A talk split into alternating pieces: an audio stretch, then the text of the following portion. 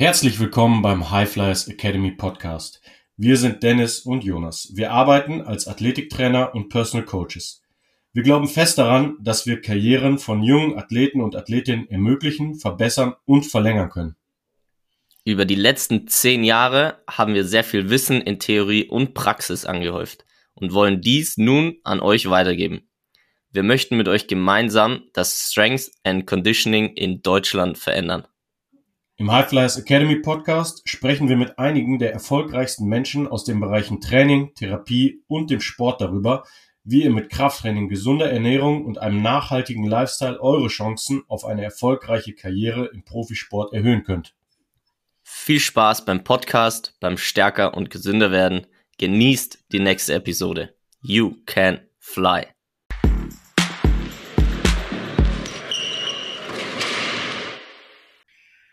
Jonas, wie geht's dir heute? Sehr gut, vielen Dank. Das Wetter ist nice. Direkt Sonnenbrand geholt, jetzt viel eincremen und äh, das nächste Mal klüger sein. Sonst geht's mir gut, dir auch. Ja, aber jetzt langsam wird's stilecht mit so ein bisschen gerötetem Gesicht und der blonden, der blonden Mähne macht schon was her. Ja, surfen kann ich leider noch nicht. Äh, ich surf mein Leben.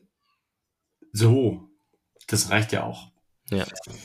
Apropos Leben, ich würde gerne die Anfangsminute einmal dafür nutzen, äh, das Leben einiger unserer Zuhörer zu bereichern. Und zwar um ein sehr, sehr geiles Praktikum, was ich anbieten kann. Und zwar äh, mache ich im Sommer, nicht ich mache das, sondern ähm, ein Individualcoach vom FC Bayern, mit dem ich zusammenarbeite, der Morris, der europaweit schon sehr, sehr viele Leute trainiert hat, unter anderem Dennis Schröder ist ein großer Name, der mit ihm zusammengearbeitet hat, äh, ganz, ganz viele, Sascha Grant und so weiter und so weiter. Und der macht dieses Jahr in München ein Sommercamp über fünf Wochen. Und ähm, da kommen wirklich große Namen hin, ein Basketballer ähm, aus ganz Europa, und soweit ich weiß auch aus den USA, ohne jetzt zu viel äh, versprechen zu wollen, aber ich glaube auch ein paar Amis kommen.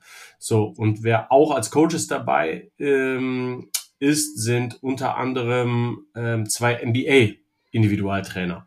Es kommen noch andere, Paulo Prestes, ein brasilianischer Bigman-Coach, Michailo Mitic, ein, ein serbischer Coach und so weiter. Also es ist ein wirklich richtig krasses Camp. Ich mache ähm, die Leitung der Performance und nutze das Ganze, um ähm, mit Interns zu arbeiten. Das wird kein normales Internship, sondern eben jeder der Interns, ich, hab, ich will zwei pro Woche vergeben, ein paar Plätze sind jetzt schon weg, also insgesamt sind fünf Plätze jetzt schon weg. Ähm, ab jetzt werde ich das Ganze aber öffentlich machen, auch auf Instagram. Und zwar wird eine Praktikumswoche dann so aussehen, dass man A morgens anfängt und das, das ganze Setup und so für das Krafttraining macht. Man ähm, macht die Assessments, man macht Videos von den Spielern, ähm, man führt eins zu eins Coachings durch, man bespricht die Nutrition, man hilft den Coaches auf dem Basketballcourt, man äh, wärmt die auf, äh, macht das Cooldown, Stretching und so weiter. Also ein ganzer Tag als Strengths and Conditioning Coaches mit großen Namen, großen Coaches und so weiter. Und es wird jeden Tag sozusagen eine Lesson geben, die ich dann halte über ein bis zwei Stunden über verschiedene basketballspezifische Themen zum Beispiel Übungsauswahl, Übungsausführung, Nutrition in Sports, Neurotransmitter im Sport und so weiter. Also fünf Tage wirklich vollgepackt mit Expertise und ähm, und äh, besten Basketball und besten Strengths and Conditioning. Und das sind zwei Plätze pro Woche. Und bevor ich es online schalte, geht das an die ähm, unsere Hörer raus. Als kleines Dankeschön, dass ihr uns so treu zuhört. Ähm, das Ganze hat einen Preis von 500 Euro die Woche. Ihr müsst euch selber um Verpflegung und Stay kümmern. Entweder ihr kennt jemanden in München, wohnt selber in München oder bucht euch ein Hotel.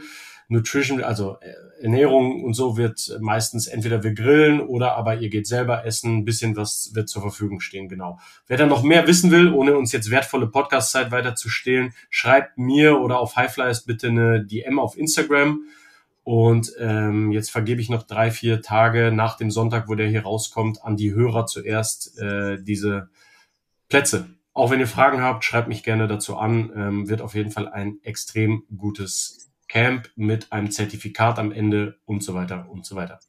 Danke für, die, für den kurzen Werbeblock, den ich hier im eigenen Interesse mal schalten durfte. Und ähm, jetzt kommen wir zum eigentlichen Thema heute.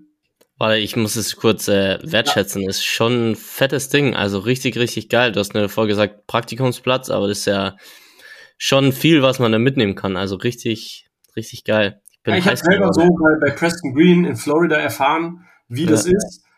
Also mit den Trainern zusammen zu trainieren, mit den Trainern zusammen zu essen, Stories aus der NBA zu hören. Ähm, du trainierst einfach Leute, die selber mal NBA gespielt haben. Du trainierst Leute, die Euroleague spielen. Du erfährst von denen Insights. Du kriegst natürlich ein Netzwerk und du kriegst diese, du kriegst Theorie und kannst diese Theorie am selben Tag anwenden.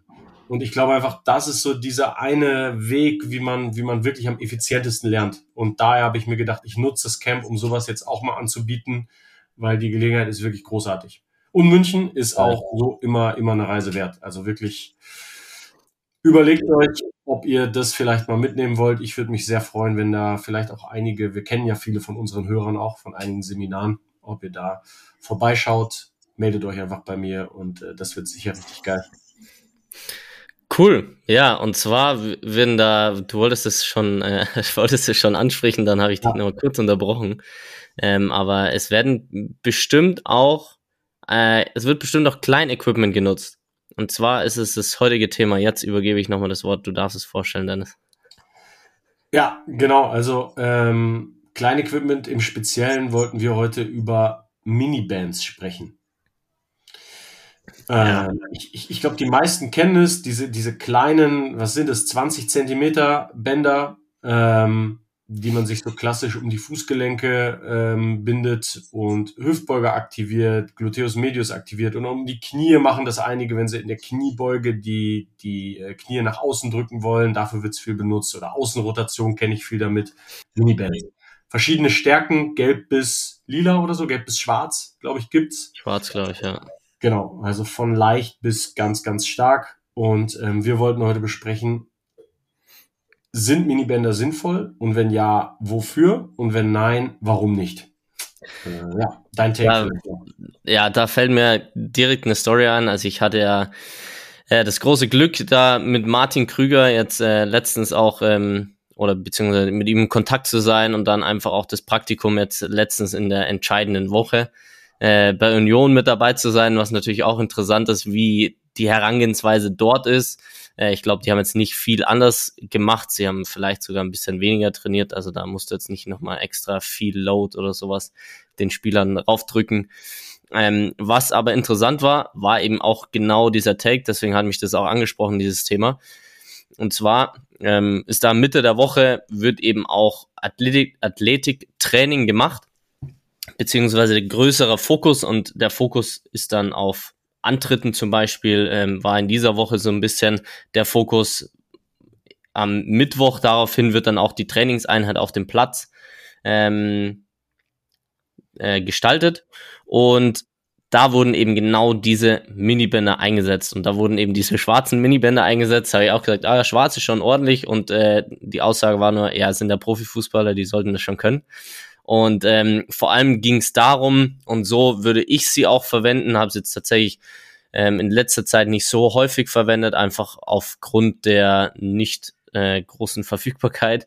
Ansonsten bin ich genau ein Fan davon für diesen Anwendungsbereich. Das heißt, die Spieler, du kannst den Minibänder sind minimaler Kostenaufwand und du kannst dir 20, 30 Bänder von mir aus holen und kannst gerade Gluteus, das heißt die Gesäßmuskulatur, da einfach extrem gut aktivieren in verschiedensten Positionen. Also auch gerade diese Außenrotation von der Hüfte, ähm, gerade auch wenn du in einer Kniebeuge seitlich läufst, ob das mit gestreckten Beinen ist, mit gebeugten Beinen, so kannst du natürlich ein bisschen variieren, was die Aktivierung oder die ja, Beanspruchung der Muskulatur einfach ist und hast so einen ganz guten Round Roundup für dein Warm-up, so ein bisschen athletisch. Ich würde jetzt nicht sagen, dass es alles komplett abdeckt mit diesen Minibändern, aber du hast einfach durch diese Spannung, du hast ja eigentlich eine konstante Spannung, weil es ja schon relativ eng ist, ähm, eine gute Aktivierung oder Voraktivierung einfach für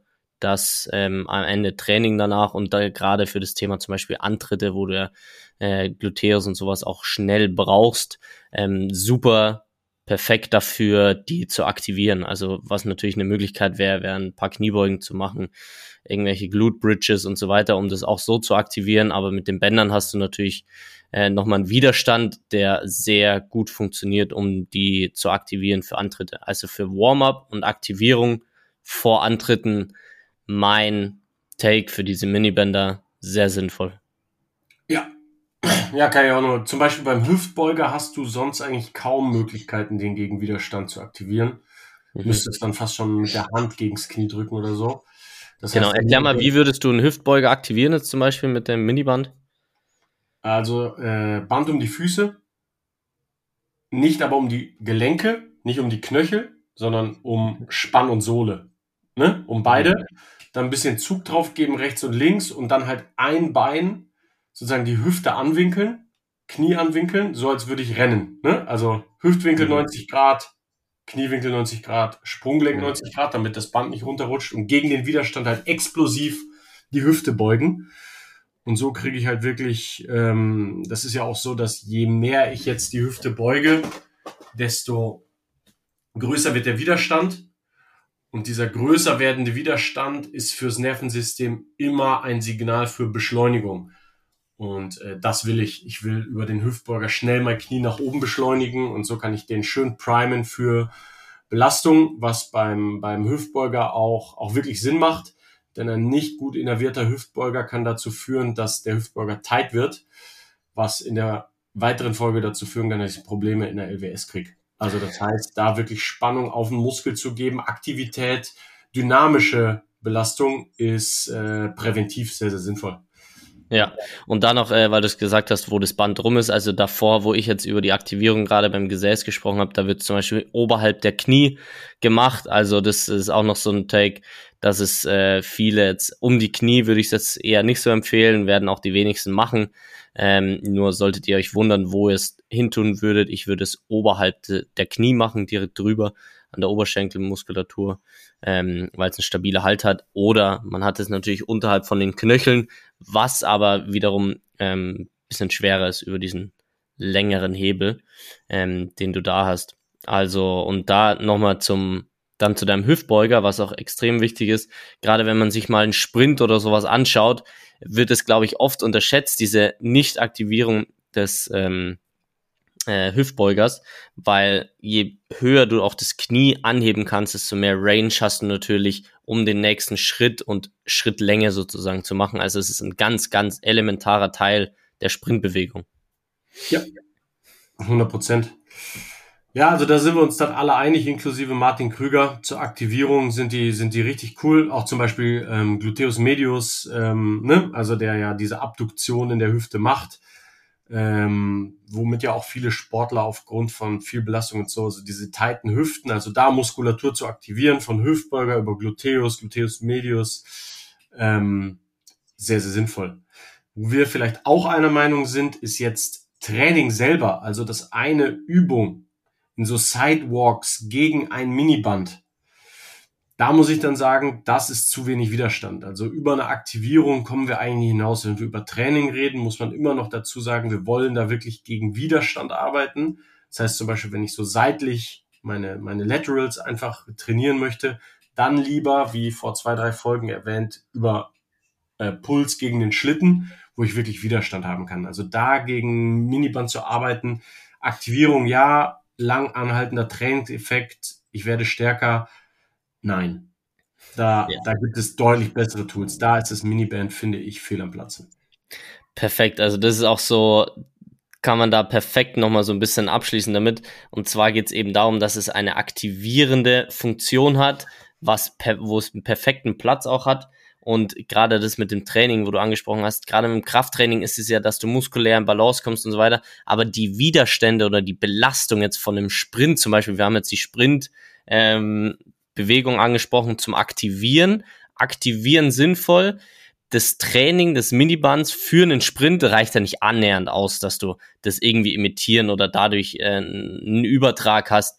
Ähm, deswegen wäre das da einfach ja nicht perfekt geeignet, wie wenn man es jetzt zum Beispiel einfach nur fürs Aktivieren nimmt, wo es genau den Platz hat, wo es verdient, wo es sein darf. Ja, ja, genau. Ich glaube, die, die restlichen kleinen Equipments können wir nochmal in gesonderten Folgen. Es gibt weitere Formen von Bändern, die können wir noch besprechen. Ketten, Squatboards, Black Rolls. Ähm, wahrscheinlich alle eine eigene Folge wert. Ja. Äh, genau. Ja, aber auch interessant. Also gebt uns da gerne Feedback, wie das auch, ob das interessant ist für euch. Wir sprechen viel über Muskulatur, Ernährung, verschiedenste kleine Bausteine und dazu zählt unter anderem auch ein kleiner Baustein vom Training und das ist das kleine Equipment. Darunter fallen die Minibänder, die definitiv ihren Platz auch im Athletiktraining haben. Bei uns in einer aktivierenden Form. Sagt uns gerne Bescheid, wie euch die Folge gefallen hat. Ansonsten können wir auch so das Strength and Conditioning verändern, weil natürlich auch Bewusstsein dann übers Training herrscht. Ja, nice. Sehr gut. Das ja. Wort zum Sonntag. Und schreibt mir, Dennis-Tannhäuser auf Instagram. Meldet euch fürs Campern. Geil. Finde ich sehr gut. Ich bin gespannt, wer sich meldet. Ist eine geile Chance, glaube ich. Richtig cool. Ja, ja. Okay. Vielen Dank, Dennis, dass du es zur Verfügung stellst. Und dann bis zum nächsten Sonntag. Ciao, ciao.